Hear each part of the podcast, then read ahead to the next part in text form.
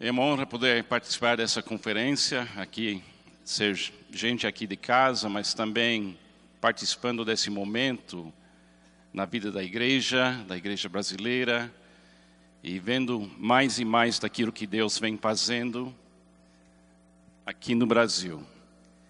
Eu queria pedir para você fazer algo comigo ah, muito diferente.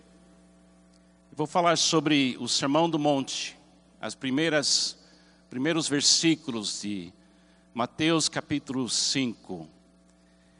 E eu vou pedir para você imaginar que você não está aqui nesse lugar, você está lá naquele tempo de Jesus. Eu tenho 67 anos, parece muito tempo atrás Jesus, mas se você pensa assim, imagine alguém que morreu no dia do meu nascimento, que também viveu 67 anos. Então, somando eu e ele, já volta para 180 anos. Imagine que você faz uma fila de pessoas, você só tem que ter 30 pessoas que viveram 60, 67 anos para chegar até Jesus. Em termos da história, é ontem.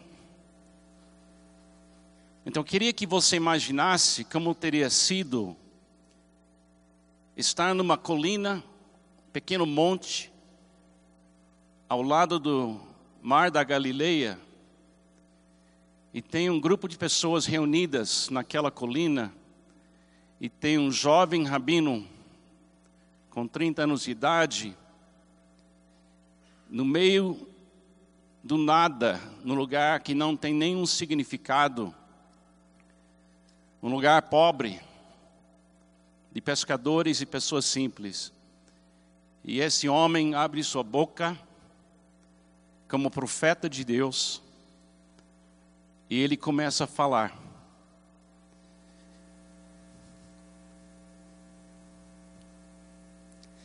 E o mundo mudou.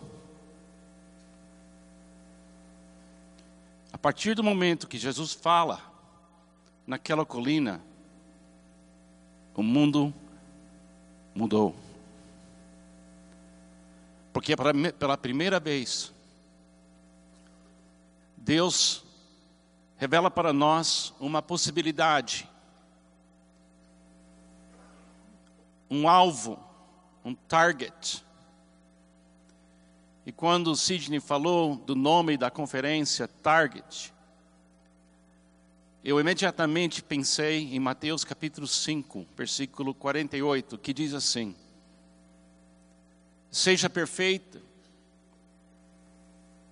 como seu Pai celestial é perfeito. Isso é o target, isso é o alvo. Eu queria ler esses versículos das bem-aventuranças, e depois eu vou tentar explicar um pouco o significado dessas palavras para nós. E eu vou ser guia. Mas eu não quero que você tire seus olhos de Jesus. Então eu quero que você fique na colina, no monte, Ele olhando nos seus olhos. Ele está falando com você. Ele está falando comigo. Eu quero que você entre na narrativa, eu quero que você sinta o vento, o sol, a beleza e esse homem de Nazaré, da periferia da realidade do mundo, que muda o mundo somente falando e depois, mais tarde, morrendo.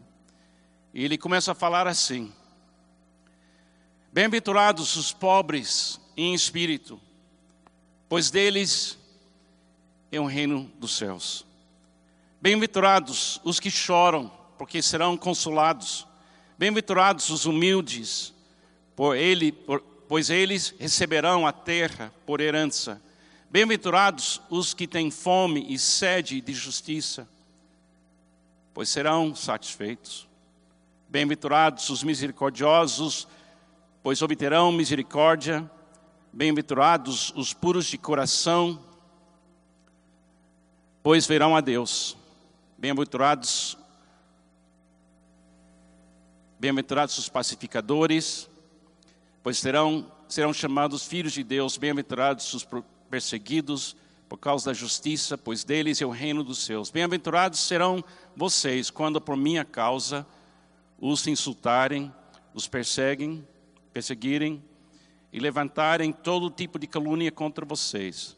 Alegram-se, regozijam-se, porque grande é sua recompensa nos céus, pois da mesma forma perseguiram os profetas que viveram antes de vocês. Vocês são o sal da terra. Mas se o sal perder o seu sabor, como restaurá-lo? Não servirá para nada, exceto para ser jogado fora e pisado pelos homens. Vocês são a luz do mundo. Não se pode esconder uma cidade construída sobre um monte e também ninguém acende uma candeia e coloca debaixo de uma vasilha, ao contrário, coloca no lugar apropriado e assim ilumina a todos os que estão na casa. Assim brilhe a luz de vocês diante dos homens, para que vejam as, que, as suas boas obras e glorifiquem o Pai, ao Pai de vocês que está nos céus. Falando com pessoas simples, pessoas pobres. Jesus, como profeta, ele faz o que um profeta faz. O profeta tem três características. O profeta é otimista, pessoa otimista, é uma pessoa realista, é uma pessoa de uma certa forma inflexível. Aqui ele está sendo otimista. Ele está olhando para você, está olhando para mim, está dizendo: eu posso, com meu poder, transformar você em sal e luz. Eu posso fazer de você um milagre. A palavra bem-aventurança, ela tem para nós um significado muito importante. A ideia da bênção na Bíblia vem das primeiras páginas da Bíblia. A ideia de bem-aventurado aqui, essa palavra bem-aventurado, é uma palavra que significa eu vou te apoiar, eu vou te amar, eu vou ser a razão por trás de tudo que você pode ser. Porque somente Jesus pode nos transformar em sal e luz. Neste trecho, Jesus está dizendo que eu vou mudar esse mundo através de uma mudança que vai acontecer dentro de vocês. Esse Jesus que está aqui, vivendo em você, está abençoando você neste momento amando você neste momento, cuidando de você neste momento, mas ele tem um target, ele tem um alvo. Ele quer que você acerte nesse alvo.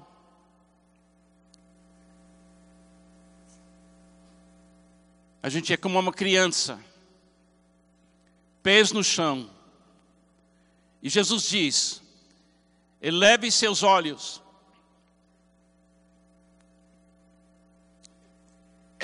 E ele começa nas bem-aventuranças, elevando os olhos e dizendo: mire aqui, mire alto. Ele mostra o caminho.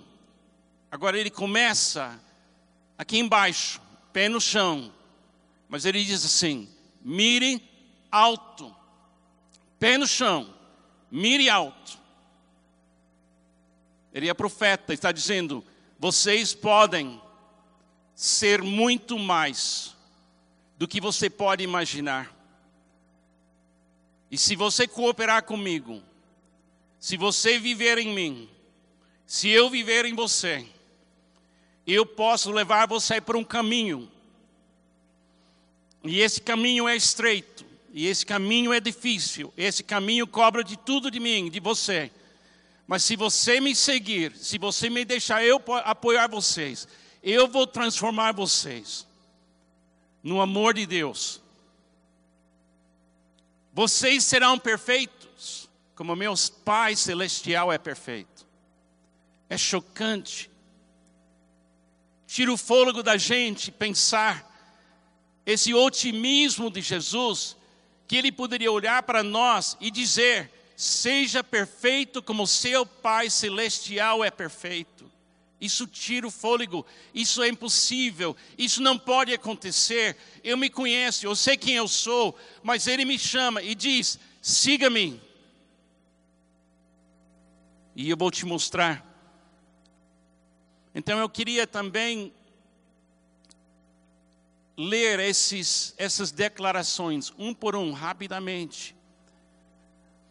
E eu quero que você veja uma coisa que me demorou 67 anos para ver. Eu só vi esse ano que cada bem-aventurança, cada uma das nove, uma acontece, depois a segunda acontece e nasce o terceiro. Então, vocês podem fazer um grupo de três: pobreza de espírito, lágrimas e mansidão. E um autor que já faleceu há muito tempo atrás, chamado Stanley Jones, era missionário na Índia durante 55 anos. Ele deixou um livro que agora é domínio público. Esse livro caiu nas, caiu nas minhas mãos e ele, ele abriu os meus olhos para o Sermão do Monte. Eu quero compartilhar um pouco disso e também algumas coisas que Deus tem me mostrado. Nas nove bem-aventuranças que a gente vai ver, cada bem-aventurança é um tipo de medo ela trata de um tipo de medo. E Jesus, para eu ser transformado, ele tem que tirar de mim o medo, porque o amor perfeito expulsa o medo. E somente o amor perfeito pode aperfeiçoar o amor. E somente o amor perfeito pode me aperfeiçoar. Então eu preciso que Jesus me apoie, que Ele me ame, que Ele me guie, que Ele me cuida. Eu preciso entender que eu tenho esse apoio para entrar nesse caminho com Ele. A primeira bem-aventurança, pobreza de espírito. Bem-aventurados os pobres em espírito, pois deles é o reino dos céus. Acho que tem isso para a tela.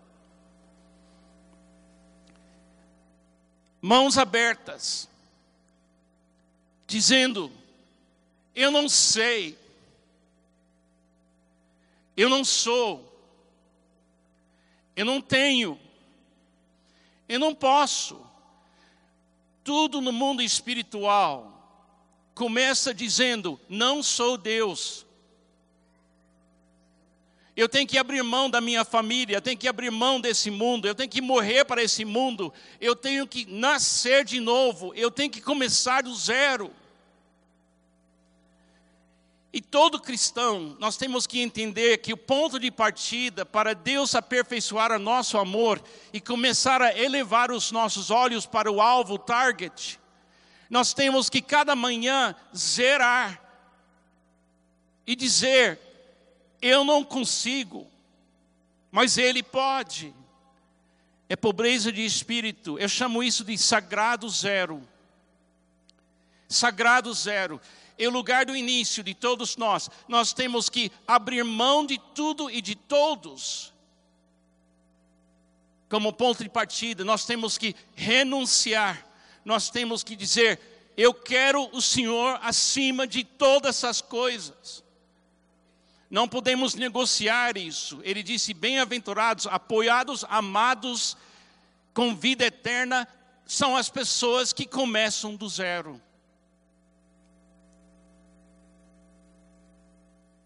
Esse pobreza de espírito, ele diz assim: pois deles é o reino do céu, significa ele tem que me tem que tirar o medo de, que eu tenho de não ter. Ele tem que tirar um medo de mim. Todos nós temos isso. O medo de não ter. Eu não terei, eu não serei, eu não vou conseguir. Ele tem que tirar esse medo de mim. E ele tem que me levar para a presença dele e descobrir que quem tem Jesus não tem falta de nada. O medo de não ter tormenta a gente. Mas ele está dizendo aqui: bem-aventurados aqueles que não têm nada porque deles é tudo. Você tem que morrer para esse mundo. Se você achar a sua vida neste mundo, você vai perder sua vida. É assim mesmo. Eu tenho que compreender que eu preciso zerar e deixar Deus ser suficiente. Aí ele me livra do medo de não ter. Agora, depois que ele me livra do medo de não ter, ele não quer faz de mim monge que mora longe da realidade. Ele me leva para a segunda bem-aventurança. Ele diz assim: Bem-aventurados que choram, pois serão consolados. Uma vez que Deus me tira, uma vez que Ele me tira do medo de não ter, e Ele me liberta do meu medo do, do pecado, dos minhas, meus delitos e erros, quando Ele me, quando eu passo pelo novo nascimento, eu sinto um alívio enorme, um alívio de Estou bem agora. Eu estou bem, eu tenho Deus. Mas Ele não quer me deixar nesse lugar. Ele me leva para ver o mundo. Ele não está falando só da sua dor. Ele está falando que Ele vai abrir seus olhos para a dor de todos os seres humanos. E você vai começar a chorar ele, ele faz com que você comece a perceber a dor das outras pessoas. Porque ele precisa me curar do medo que a dor tem a palavra final. Ele tem que me curar do medo que a, a dor é maior do que tudo e todos. Que a dor tem a palavra final. A dor não tem a palavra final. Ele é maior que a dor.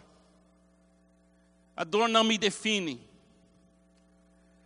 Quando você tem, não tem mais medo de não ter, e quando você não tem mais medo da dor, ou que a dor tem a palavra final, isso transforma você numa pessoa mansa. Isso transforma você numa pessoa que não quer controlar porque você já tentou controlar e sabe que não funciona. Ele transforma você em uma pessoa mansa. Você vai encarar esse mundo desarmado. Você vai encarar esse mundo com outro poder, o poder dos mansos. O autor chama os mansos implacáveis. Ele expulsa o medo de não ter, ele expulsa o medo de, da, que a dor tem a palavra final, ele expulsa o medo de perder o controle. Nossa, como eu lutei com esse.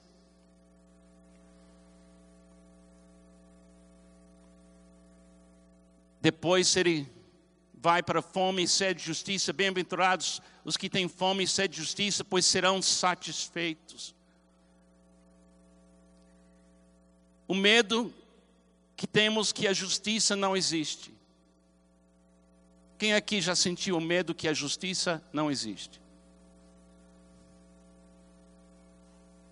E nunca vai existir. Ele tira isso de nós. E a gente começa a ver, a gente se transforma numa pessoa mansa como Martin Luther King Jr., que não tinha medo de ninguém não tentou machucar ninguém, mas queriam, ele tinha um sonho. Porque quando você tem fome de sede de justiça, você sonha. Depois, mas a, a fome e sede de justiça sozinho se torna ativismo e ódio. Então você tem que misturar com fome e sede de justiça, misericórdia. Agora, misericórdia Bem-aventurados os misericordiosos, pois obterão misericórdia.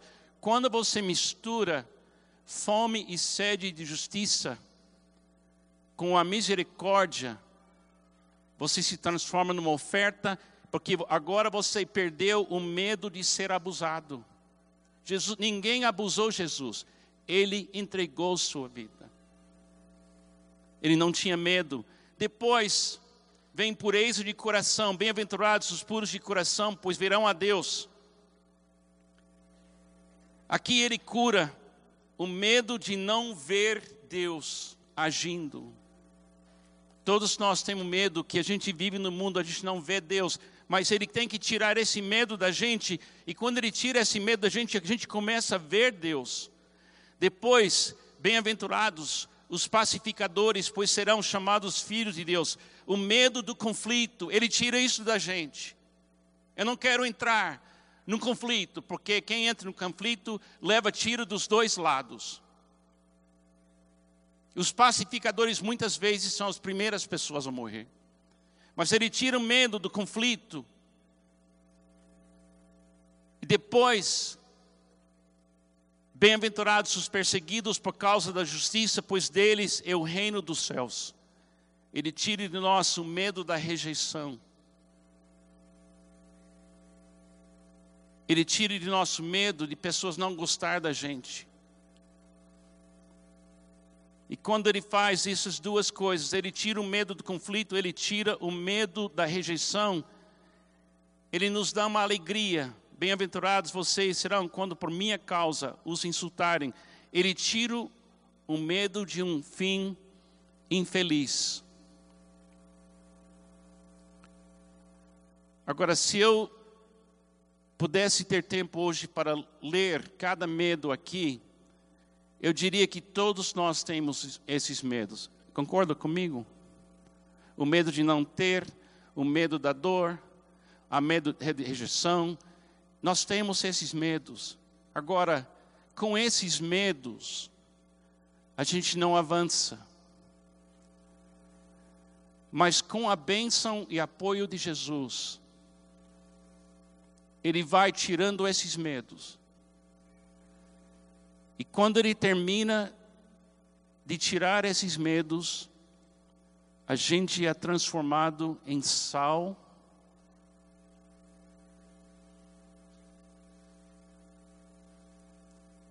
E o sal cura, preserva, abençoa. Agora eu quero parar aqui só para a gente manter isso. Jesus está no monte, você ainda vê ele? Você está ouvindo ele? E ele está dizendo isso para você. Eu vou te transformar. Meu amor perfeito vai expulsar seu medo. E aos poucos ele vai trabalhando a gente. Eu sou discípulo de Jesus há mais de 50 anos. E ele está nesse processo de me curar do meu medo. Por quê? Porque ele precisa me enviar para lugares ele precisa me preparar para perseguição, ele tem que me preparar para isso que está acontecendo. Por quê? Porque tem um alvo, tem um target. E o target é eu viver sem medo, mas não somente sem medo, mas disposto a amar até o meu inimigo. Ele quer me levar, ele quer me levar aqui eu começo no zero. Eu choro. Me transformo em uma pessoa desarmada que não quer machucar ninguém, um manso. Eu começo a ter fome e sede de justiça porque eu quero ver o mundo melhor. Eu começo a entender que eu também tenho que perdoar e abraçar e chorar junto com aqueles que não são pessoas justas, porque também não sou. Eu tenho que me preparar para entrar nos conflitos e não ter medo dos conflitos. Eu tenho que entender que alguém vai falar mal de mim porque não quer que o conflito chegue numa resolução, porque eles estão vivendo bem do conflito. Ele quer elevar a minha alegria. Por quê? Porque Ele precisa que eu seja nesse mundo sal. Uma influência positiva. Alguém que consegue preservar o que é bom. Sal não é uma reação, sal é uma ação. Jesus quer me transformar numa ação, não uma reação. Depois ele fala: vocês são luz do mundo. Agora, a luz, ela revela, dá contraste. A igreja cristã não deveria controlar o mundo, mas ela precisa revelar a realidade verdadeira para o mundo. Ela não deveria odiar o mundo, ela deveria ser uma iluminação da maneira correta de viver.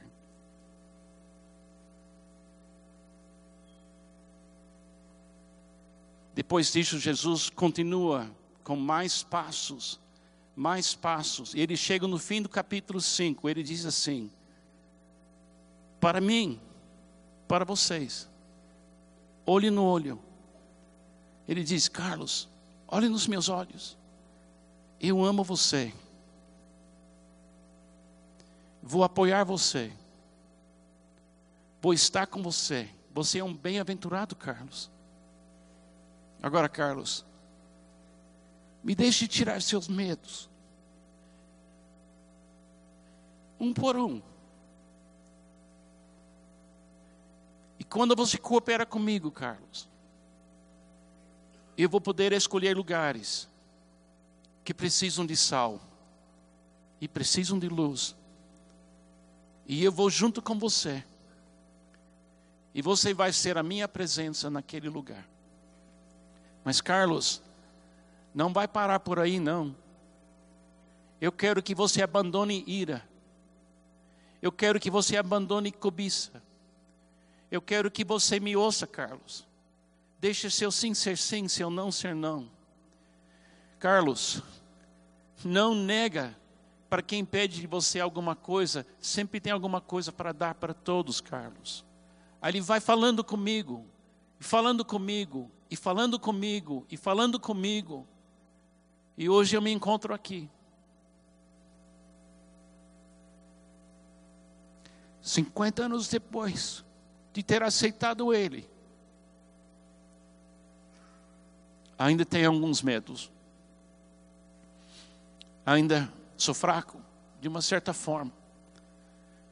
Mas eu sei disso. Aquele que começou essa obra em mim, não vai parar. Eu serei perfeito, como meu Pai Celestial é perfeito. E eu digo para você hoje: